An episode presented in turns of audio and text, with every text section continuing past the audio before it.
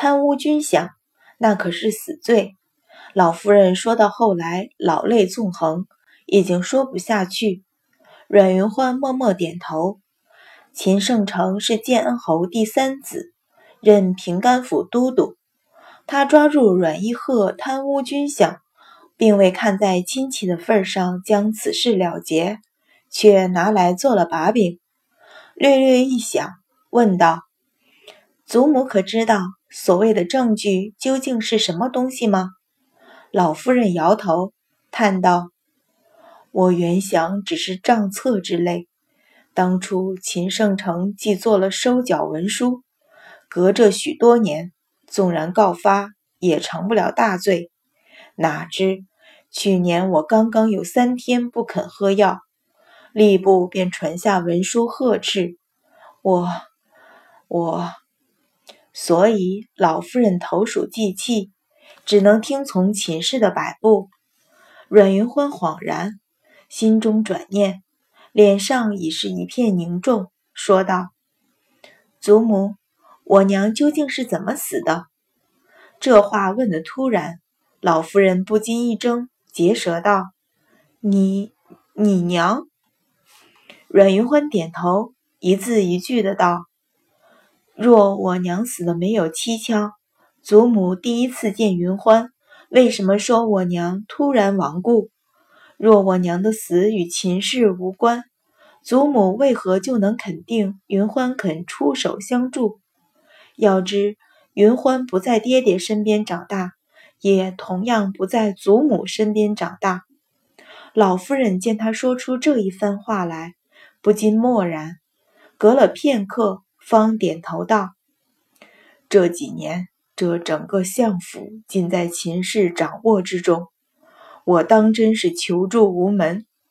听说你在顺城很得老侯爷疼爱，得知你要回来。”我便起了求助之心，所以在你面前故意说出那四个字来。你见我一无反应，以为我没有听出来，所以极为失望。后来听说我逼着爹爹打了秦氏的丫头，你才又设法命罗妈妈向我求助。阮云欢淡淡接口，不是疑问，而是陈述。老夫人点了点头。眸子里露出些欣慰，说道：“你果然聪明。”阮云欢向他漠视片刻，才又道：“老夫人还没有说我娘是怎么死的。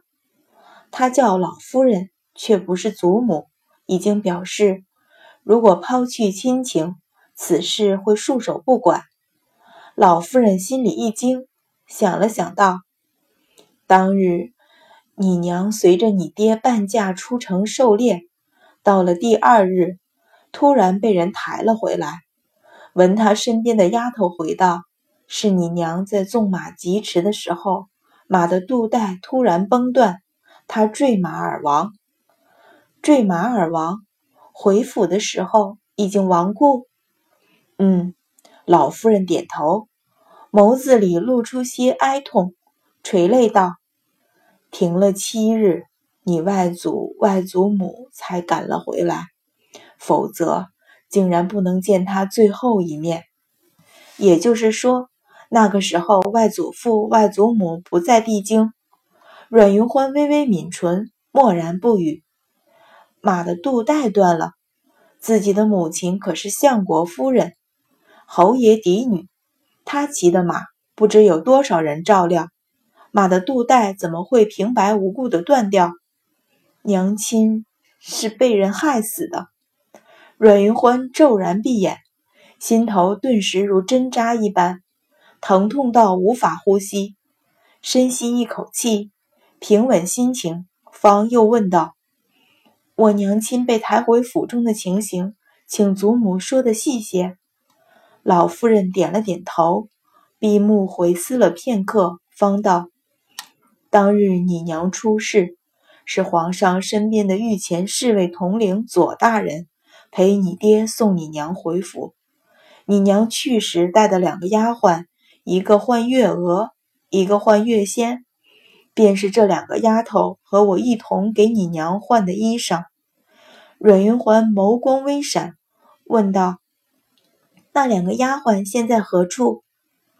你娘去后，你爹本来命他们守了祠堂，也是继续侍奉你娘的意思。可是刚过了半年，一个好端端的溺死在湖里，又没隔多久，另一个也悬梁自尽。也就是说，都死了。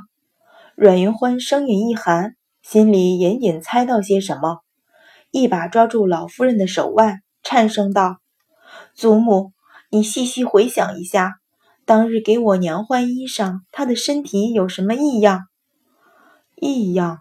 老夫人讶然，侧头想了想，摇头道：“太医说你娘是坠马时颈骨折断而亡。除此之外，我并没有察觉什么异样。只是当时奇怪，你娘出身将门，总没有多少功夫，怎么好端端的就会坠马？”阮云欢道：“可曾查过那马肚带是怎么回事？”老夫人摇头道：“当时大伙只顾着救你娘，等想到那马肚带的时候，却已经不知去了何处。